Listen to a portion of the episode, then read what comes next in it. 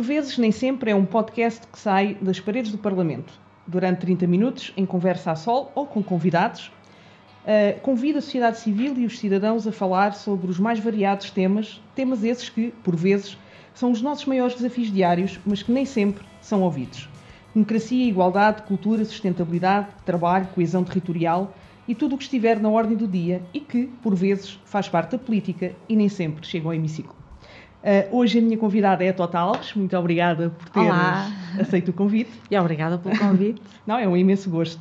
Uh, a Tota tem 30 anos, cresceu em Rio Tinto, Gondomar, e estudou na sua cidade natal, Coimbra.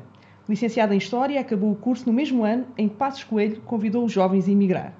Viveu dois anos numa pequena cidade de Inglaterra e voltou para o Porto. Depois de seis anos entre restaurantes, limpezas, babysitting, lojas de roupa e muitos outros pescados, em 2018 tomou das melhores decisões da vida: estudar escrita para cinema e televisão, mudar-se para Lisboa. Estreou em março de 2020 a sua primeira série documental, O Meu Sangue, e, em outubro do mesmo ano, a sua primeira série de ficção, Monkumentary, Dolores, ambas disponíveis na RTP Play. Obrigada, Tota, por teres aceito uh, o meu convite. É mesmo um imenso gosto ter-te aqui, até porque uh, eu posso dizê-lo, não é segredo, sou uh, fã do teu, do teu trabalho. Obrigada. Um, e começo por te perguntar, uh, porque também és ativista e acompanho também as tuas redes, tens toda uma experiência de luta contra a precariedade e salientas isso mesmo na, tua, na tua bio. aquele momento insólito em que o país viveu de ter um primeiro-ministro convidar os jovens a emigrar. Na tua perspectiva e hoje ao trabalhares em realização, como achas que a cultura uh, pode ser uma arma para combater as desigualdades? Bem, essa, essa pergunta está tá complexa assim para começar. Uh, pois é, isso, eu acabei o curso em 2012, não é? Uhum. No, que foi, que foi um, um, dos picos da crise uh, da Troika e fui para a Inglaterra e, e durante o, o, meu período de pós-licenciado saltitei muito entre empregos, eh, todos a receber eh, muito pouco uhum. e a trabalhar muito. Muito. e, e acho que como eu, acho que eu pertenço a uma geração que é muito marcada por essa, por essa instabilidade uh, laboral, barra geográfica, uhum. barra uh, tudo, porque, porque tanto, tanto trabalhava em cozinha, como tomava conta de crianças, como era assim muito, muito versátil, porque era o, o desenrasca.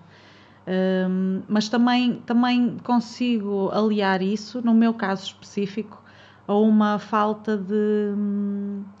de eu, eu realmente não sabia bem o que, o que queria fazer. Eu tinha acabado de estudar História eh, foi um curso que tirei achando que queria ser professora de História, mas depois, quando vi aquele currículo, Sim, fiquei muito assustada. é? Vivi uma, uma grande desilusão, mas acabei o curso e foi muito complicado essa, essa derrota pessoal também, essa ideia, porque eu, eu era muito fascinada pela ideia de ser professora. Mas depois percebi, ok, é isto que eu vou ter que ensinar. Então eu não quero ensinar isto, eh, mas, mas continuo apaixonada pelas histórias e pela história. Uh, relativamente à cultura, eu acho que é das áreas mais precárias do país. Nós temos, uh, é, é, muito, muito complicado uh, se quer ser trabalhador da cultura. por isso é que também é uma área que eu acho que é bastante elitizada, porque só quem já tem uma casa paga é que pode estar à espera três meses para receber de um trabalho, não é? E, uhum. e, esse trabalho ser muito mal pago, e temos instituições estatais que demoram muito tempo a pagar, desde câmaras municipais, já a própria RTP, não é? Eh, é, é, um, é muito, e o próprio ICA, não é?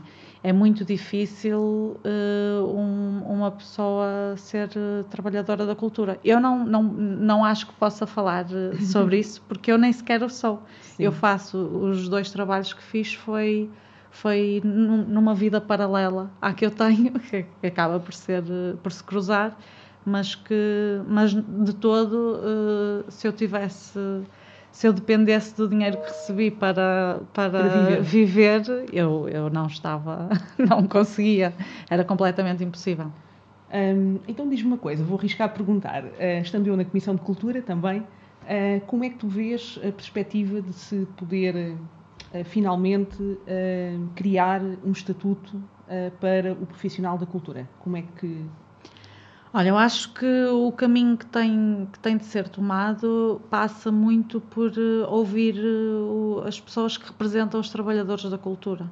Eu não sou essa pessoa, eu não sou sindical, sindicalizada no meio da cultura, não sou associada. Não é? Enquanto profissional, um bocadinho além daquelas, sim, dos sindicatos e obviamente sim. todas as entidades são ouvidas, na tua opinião, não é? Pessoa que já realizou duas séries, com um impacto enorme, que prestou um enorme serviço público, na minha perspectiva, ao país. Um, achas que seria uh, uma forma de diminuir a precariedade, uh, ter um estatuto próprio, com claro, direitos eu próprios? acho que sim, sem dúvida alguma, e acho que essa também é a reivindicação das pessoas que efetivamente trabalham na área há muito tempo e que se organizam, e que, uhum. mas sim, sim, é o estatuto do, do trabalhador intermitente das artes do espetáculo. Acho que passa muito por, por essa oficialização, por criar uma forma de rendimento que, que compreenda as diferentes uh, estações, as diferentes áreas do trabalho, porque uma, um, um, um trabalhador não está a trabalhar, um trabalhador da cultura não está a trabalhar só enquanto nós estamos a ver o espetáculo, só enquanto, ou só enquanto está a realizar, não é? Ou, ou quando está a fazer uh, um trabalho de, de, concreto. Há todo um trabalho antes, não é? Todo um trabalho antes de preparação, de investigação, de pronto, é muito, é muito é complexo, amplo, é muito amplo complexo. E envolve muita gente além daqueles que nós vemos no, Sim. palco, não é? Mas volto a frisar, eu acho que é importante é comunicar com as pessoas. Comunicar que... com as pessoas, ouvir as pessoas. Ouvir as pessoas. Para conseguir fazer um documento que seja efetivamente um documento que sirva a essas pessoas. Sim. Eu acho que isso está a ser que feito. Efetivamente eu... Sim, que efetivamente sirva a essas pessoas. Porque aquilo que, está a ser, aquilo que está a acontecer neste momento é que há muita gente que realmente não está a conseguir uh, pagar a renda, não está a conseguir viver, os apoios são muito, muito poucos. Sim. Não, e por mais apoios que se consiga definir, é quase impossível conseguir chegar um, a todo lado exatamente pela própria indefinição. Exato. Um... Sim, sim, sim. É, é isso, os trabalhadores da cultura já eram precários e agora ficaram ainda mais e ficou mais claro. Uh... Sim, e há esse reconhecimento que efetivamente foi dos setores mais afetados e onde tem que efetivamente conseguir acrescentar-se mais valor e conseguir chegar a mais pessoas, seja através do Ministério do Trabalho, como tem sido, Sim. seja através do Ministério da Cultura, que infelizmente também tem os meios, uh, tem menos meios do que aqueles que, que deveria ter. Uh, mas volto, isso é um grande problema. é um grande problema, claramente é um grande problema e que eu espero que possa ser uh, no futuro alterado. Tenho essa Sim. expectativa e essa ambição, pelo menos. Uh, pedir 1% para a cultura não é assim não é, tanto. Não é assim não tanto. é assim tanto. Não é uma, não é uma, uma exigência assim tão dramática. uh, mas Tota, tu uh, no primeiro documentário que, que fizeste e que, que eu tive a oportunidade de ver e revi agora alguns episódios para poder fazer este podcast, eu acho que foste realmente um exemplo de colocar, colocar de alguma forma a cultura ao serviço da igualdade. Uh, porque tocaste num tema que, mesmo num país desenvolvido como o nosso, uh, é um tema ainda tabu. Uh, e eu achei piada porque, uh, em algumas entrevistas, o que te perguntavam é: vamos dar ao sangue menstrual a cor que ele merece. nos anúncios vemos pernas beltas, cuecas branquinhas e sangue azulado. A justificação em torno do secretismo menstrual deve-se à alegada repugnância associada ao período. Mas levanta-se a questão: como é que algo tão natural que gera vida pode causar uh, repúdio ou nojo? Qual é que foi, uh, o que é que esteve por trás uh, antes de criares a série? O que é que tu pensaste? o, que levou, o, que é que te levou mesmo a, a, criar, a criar esta série? Olha, foi o, o, o ter-me cruzado com muitas histórias de muitas pessoas diferentes que menstruam, de muitas mulheres, principalmente, que menstruam, e todas nós temos ou alguma vez uh, menstruamos e não tínhamos um penso, então Exatamente. então segredamos ao ouvido, olha, vergonha. tens um penso, ou alguma vez estávamos a passear e de repente as nossas calças estavam vermelhas e alguém nos disse, olha, uh, olha. estás com vermelho, e nós pusemos assim a correr uma, uma camisola à volta da, da, da, da cinta. Bem, todas nós temos histórias menstruais, mas todas elas, todas essas histórias... Uh, eram, são um segredo imenso, não é? Nós falamos de período e de menstruação assim, uh, como que um segredo entre nós, somos incapazes numa sala de aula perguntar da mesma maneira que perguntamos para um lenço para assoar o nariz, jamais alguém pergunta. Alguém tem um penso Sim, alto quando e bom às som, vezes é? em alto e bom som, quando às vezes é, é, é necessário, pronto. Uh, e apeteceu-me colocar este assunto em cima da mesa, não só porque é a menstruação em concreto, mas também porque é termos de volta os nossos corpos. Corpos é olharmos para os nossos corpos sem termos vergonha deles e sem termos nojo deles e assumi-lo perante uma sociedade que também tem de desconstruir esse, esse mito de que a menstruação é algo sujo e de que uh, é algo que pertence única e exclusivamente às mulheres e que todas as mulheres têm e que devemos ficar caladinhas e que é um sangue nojento. Pronto, então quis uh, realmente. E deste voz a muitas mulheres diferentes, uh, das mais velhas às mais novas. Sim. Qual é que foi aquela que mais te tocou? Ah, isso é uma- nunca me fizeram essa pergunta. Eu gostei muito das crianças. Uh, foi, foi lindíssimo ouvir coisas como. uh, é um sangue, é, é vermelho, é como qualquer outro sangue. É Esta, este tipo de, de Naturalidade, não é? naturalidade, não é? Que é, olha, é sangue, o que é que queres que te diga? Também gostei muito de ouvir. Uh, e, uh, por exemplo, eu perguntava, e de onde é que vem? E, e eu adorei uma resposta que foi: "Hum, do coração.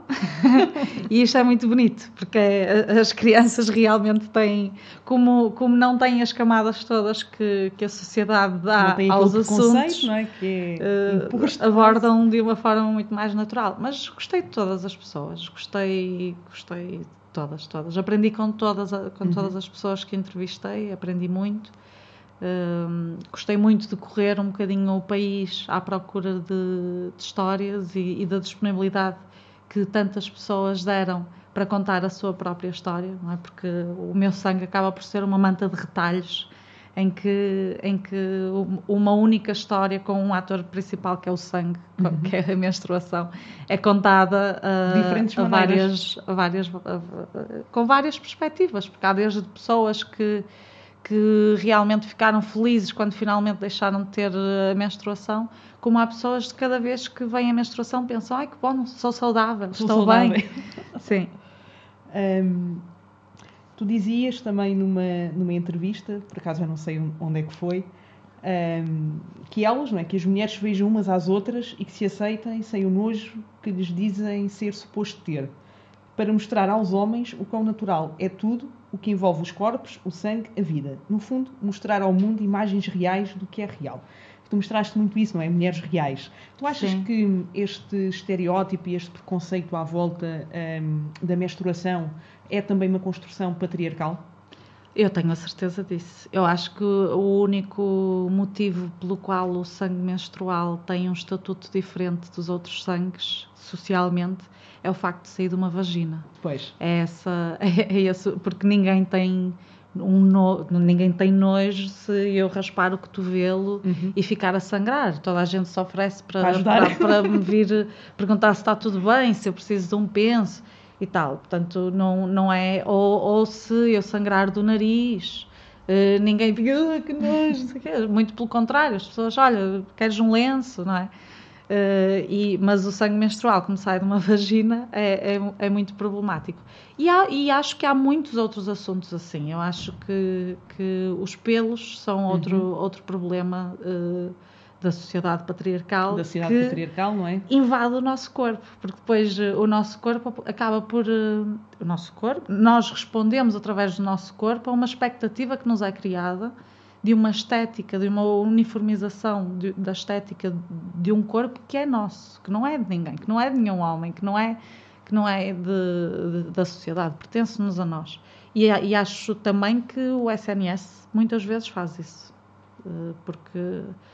porque aí está uma boa que nunca tinha ouvido. Fala-me mais sobre isso.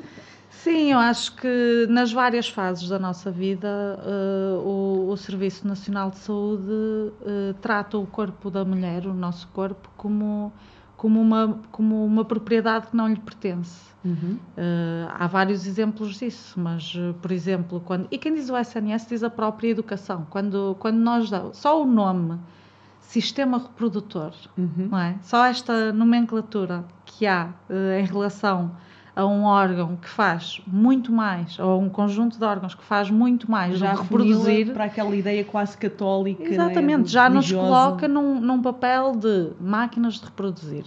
E depois o SNS acaba por responder também muito a isso. Por exemplo, quando temos 15 anos, as, as raparigas são as únicas a ser chamadas, chamadas para, a, para a consulta de planeamento familiar. Uhum. Os homens Os são não. descartados da responsabilidade de pensarem sobre uh, contracepção e doenças sexualmente transmissíveis. Ou seja, o próprio SNS incute uh, socialmente a ideia de que essa é uma responsabilidade única e exclusiva uh, das meninas. depois, nessas consultas, também há muito um impingimento da pílula. Uhum. As, as, as, pessoas vão lá. outras opções até são dadas, opção, é? mas é aconselhado não só por uma questão de. Aliás, a pílula acaba por ser aconselhada, deixa de ser só aconselhada para como método contraceptivo e passa a ser um medicamento para as espinhas, para as dores. E, e, e infelizmente a pílula depois também uh, tapa uh, doenças que podem ser uh, que podem que podem ser diagnosticadas precocemente, como a endometriose, uhum. que uma em cada 10 mulheres tem. tem, uma em cada 10 pessoas com outro tem endometriose e infelizmente uh, o, o prazo de diagnóstico é em média 8, 10 anos é Muitas muito vezes é um tempo. diagnóstico errado até chegar aí. Exatamente. E, e, esse diagnóstico, quando é que acontece? Quando as mulheres começam a pensar em ter filhos e tal, e deixam de tomar a pílula, as dores voltam, e aí é que há realmente uma, uma, uma pesquisa maior do porquê daquelas dores. Uh, mas depois há, a própria ginecologia também é bastante patriarcal. O parto, o parto. é medonho, não é? A, a mulher a mulher grávida deixa de ter nome. Uma mulher grávida é numa é maternidade é chamada de mãe. Exato. Não tem nome próprio. É mãe. E, e, a posição de parto não é ideal. Enfim, há, há uma, uma série de ou seja, também é preciso desconstruir o próprio Sistema Nacional de Saúde e isso parte muito também da educação. E provavelmente. Uh, Não, é preciso desconstruir o Sistema Nacional de Saúde, reinventá-lo, olhar para uh, que ele trata a mulher como dona do seu próprio corpo, que tem direito a saber. A própria autodeterminação. Exato, e, e, que tem direito de saber aquilo que se passa, não é? Quando, quando um, um, um ginecologista. Uh, vai enfiar algo dentro da Sim. minha vagina, ele tem de me explicar exatamente o que aquilo é, que, é que, está, a fazer. Exatamente. E eu tenho direito é o mínimo, é aquela história do consentimento uh, que, diz, que é uma base, não é? é uh, informado e esclarecido sim, sim. Uh, em qualquer ato médico, não é? Exato, não... exato. Mas isso para mim é muito interessante porque daquilo do ponto de vista de, do, do, outro lado, não é? De, das políticas públicas, é, é algo que não está tão pensado quanto deveria estar e, e, onde o Estado, de facto, podia ter um papel fundamental. Eu falei há bocado na educação, porque fazendo o paralelismo é o que nós estamos a fazer agora com os juízes, com o Ministério Público por causa da violência doméstica, haver uh, uma formação específica para, para esses profissionais, mas na saúde deveria ser o mesmo. A minha questão é porque é que isso não faz parte já dos currícula uh, da, das, das, áreas da saúde, não é? Porque claro. uh, no pleno século XXI é inconcebível que situações dessas ainda, ainda aconteçam e para claro. mim registro como muito... E normalizadas. E normalizadas. E, completa, e, e, ainda continuam a ser ensinadas. Eu acho que é, é preciso mesmo muito trabalho de, de desconstrução e de reinvenção daquilo que, que é uh, a saúde em Portugal e, e a educação também, o ensino também. Pronto, acho Sim, que passa e se a pílula, há uns anos, quando foi criada, foi quase um movimento libertador uh, para a mulher, hoje há que repensar, de claro. facto, com todas as outras consequências, que, claro. com o conhecimento que já temos, uh, que pode trazer, não é? Sim. E evoluir. Sim, e, e, sem dúvida que é uma opção que deixa muitas mulheres felizes claro. e, que, e que está tudo bem, mas... Mas tem de ser tem, uma opção. Tem de ser uma opção e não um impingimento. E, não, uh, e, e tem de ser tomada tendo em conta todas uh, uh, aquilo para, para o que serve, que é como método contraceptivo. Pronto. E não como vamos tirar as espinhas, vamos tirar as, vamos tirar as dores, porque isso tem tratamento que outro envolve, tipo tem outro tipo de tratamento que, e outro tipo de problemas também. São reflexos, é, é, é, o reflexo de outro tipo de problemas. Tem de se procurar as causas para os resolver em vez de tapar com uma hormona sintética. Portanto, para além da questão da autodeterminação do corpo, a questão do, dos pelos, não é? Que ainda é, é muito. Ui. É, é muito. É, é, quase. Quero fazer um documentário também sobre pelos. Acho que sim. Ai, eu vou ficar atentíssima. Eu adorava. Porque, porque eu acho que sim, acho que isso é algo que, que é desde pequeninas, não é? Que, que nos é imposto, não é? Uh, nos rapazes é natural, nas mulheres já não é. Quer dizer, e pior, também, é nojento. É nojento, exatamente. E aí também devia ser uma opção, não é? Uh, é porque na verdade tu és dona do teu corpo e, e muitas vezes os pelos até são um, um fator de autodefesa do próprio, do próprio corpo, portanto não devia ser encarado como, ai que nojo, não é? Quase como, como a questão da, da, da própria menstruação que estávamos claro, a falar. Claro. Estávamos a falar há pouco. Portanto, a questão da autodeterminação do corpo continua a ser uh, uma desigualdade, isso é, é um facto. Um, e a questão da linguagem, falavas há pouco, não é? Na tua perspectiva, devíamos caminhar para uma linguagem mais inclusiva, não é? Sim. Nomeadamente na questão uh, da saúde.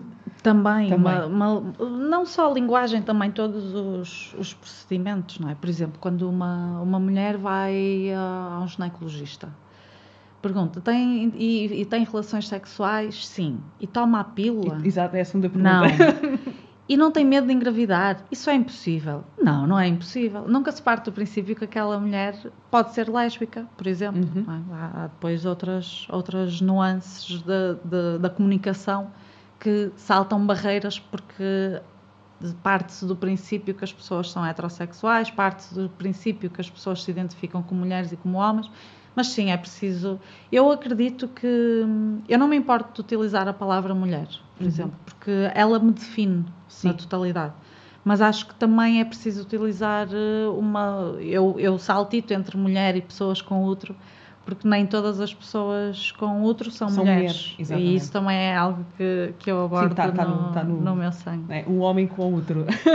Exatamente. que... Que é, e uma mulher sem outro. E uma mulher sem outro, exatamente. Pois, e é um bocadinho aquela história de olhar para o próprio sistema, não é? O outro para essas pessoas não é o sistema reprodutivo, não é? Claramente. Claro, claro. Sim. E, essas, e, e vão, vão ao médico, um homem chega ao médico e diz, eu menstruo. E, pois. E, o, e, e, não há aquela não reação. Há, não, há, não há preparação suficiente para isso.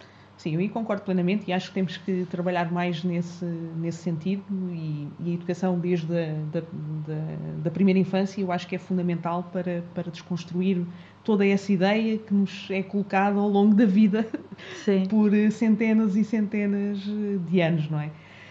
Um, mas ainda em relação ao, ao documentário, Uh, também me chamou muita atenção porque agora uh, estamos a discutir muito se não deveríamos fazer, uh, e há recomendações nesse sentido já, já ao Governo, um, que é a ideia da desigualdade logo biológica, não é? Porque, e vimos isso muito agora com a pandemia, sobretudo em países mais pobres, em vias de desenvolvimento, onde uma das, sabendo que as mulheres foram as mais afetadas, um, algumas das consequências maiores foram para as mulheres e até nessa, nessa dimensão que é, eh, por um lado, deixaram de ter acesso à pílula e, e a métodos contraceptivos, portanto, isso aconteceu na Venezuela, por exemplo, eh, onde começou a haver muitas gravidezes indesejadas, e, por outro lado, a dificuldade de acesso aos produtos de higiene básica feminina. em Portugal, a meu ver, e eu sei que também tens sido ativista nesse sentido, junto com outras, com outras mulheres, achas que fazia sentido fazer em Portugal o caminho de acesso gratuito uh, aos produtos de higiene básica feminina, como sejam os pensos higiênicos, uh, os copos menstruais. Sim, sim. Sim, eh, eu, eu gosto da terminologia de produtos de recolha menstrual, porque, porque não atribui um género, uhum. nem atribui uma sujidade. Sim. Uh, e uh, quem me, eu, quer a higiene, quer a feminina, atribui, não é? Exato, sim. Então, produtos de recolha menstrual. Uh, porque quem me ensinou foi a Patrícia Lemos, esta terminologia -huh. que, que, eu gosto muito e lhe agradeço. Ela ensinou muitas coisas e esta foi uma delas. Acho que é muito importante. Já, já, já fiz trabalho nessa, já, já fiz trabalho nessa, nessa, no sentido de, de podermos atingir isso. Espero que, que seja possível muito em breve. Uhum porque realmente é um, é um bem de saúde.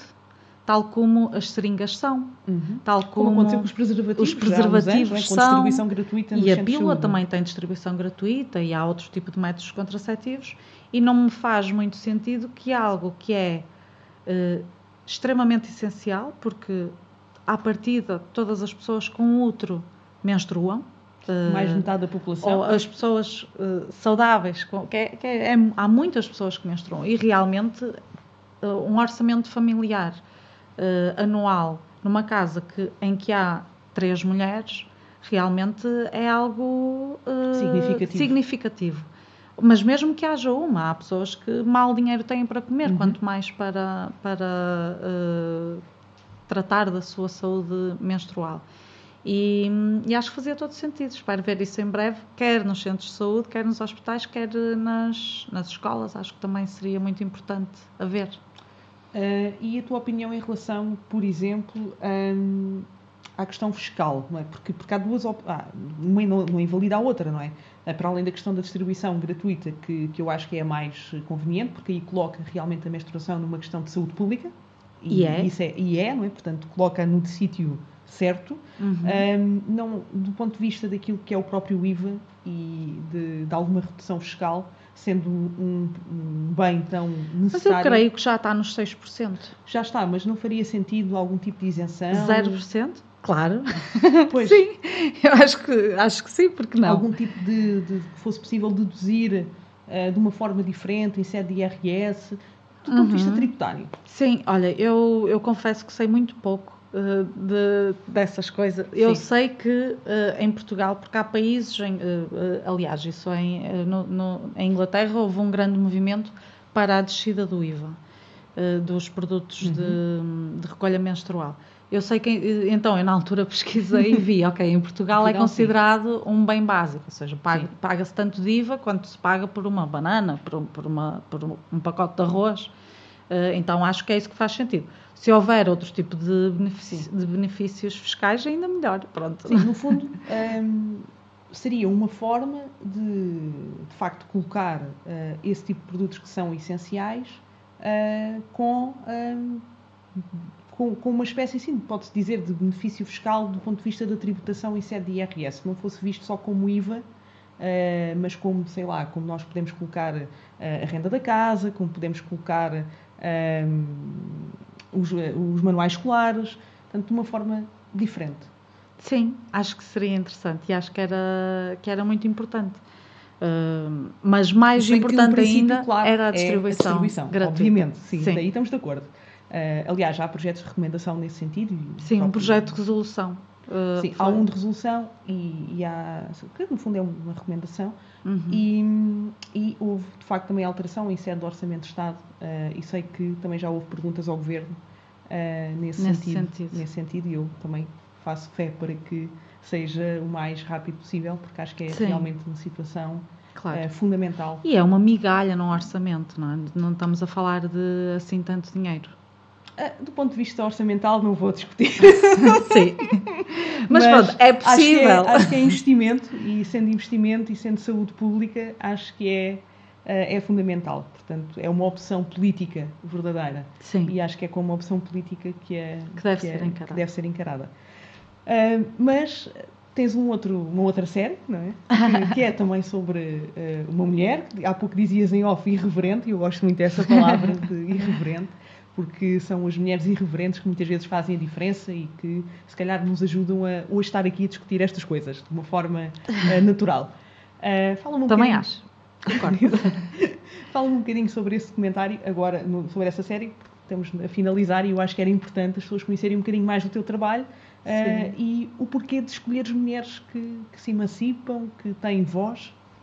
Então, a, a Dolores, chama-se Dolores. Dolores, está disponível na RTP Play e é um, um falso documentário sobre esta, uma personagem que eu criei, que é uma cantora, Uh, e que é assim bastante chocante e, e, e é, é, uma história contada através do pai, do pai, do amigo, do produtor, é através de entrevistas como se fosse um documentário, mas na verdade ela nunca existiu e, e que nos poderá guiar por um caminho em que pensamos sobre toda esta indústria musical que que de alguma maneira poderá objetificar eh, as mulheres. Uh, também poderemos falar sobre assédio. Enfim, uh, para, uh, é uma série divertida que, que, se vê muito facilmente e que convido todas as pessoas a ver. Eu, própria, RTP eu Play. própria tenho que ir ver. Olha, para finalizar, para ti, o que é que é por vezes nem sempre? Por vezes, nem sempre. Sim. Olha que eu gosto muito de cozinhar.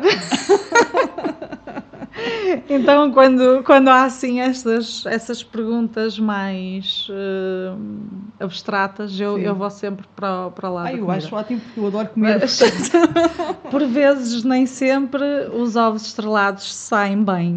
Ah, muito bem. Fico por aí. Porque teria de pensar melhor para dizer algo mais Mas- concreto. Mas já acho fantástico. Sim.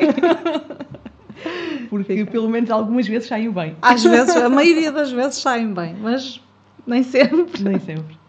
Olha, Tota, foi um imenso gosto eh, para já, e as pessoas não sabem, mas conhecemos-nos hoje, eh, pessoalmente. Eu já acompanho o teu trabalho há algum tempo e foi um imenso gosto eh, poder ouvir-te e acho que cumpriu exatamente o objetivo deste podcast, não é? Que é dar voz a pessoas da sociedade civil que pensam muitos temas de forma diferente um, e, ao, e ao qual um, é importante dar essa voz e uh, eu particularmente fiquei aprendi muito hoje aqui também. Portanto foi um imenso gosto ter ter-te neste neste meu primeiro podcast na primeira série de podcasts que é o por vezes nem sempre. Obrigada. Bom, muito obrigada pelo convite, também foi um prazer estar aqui.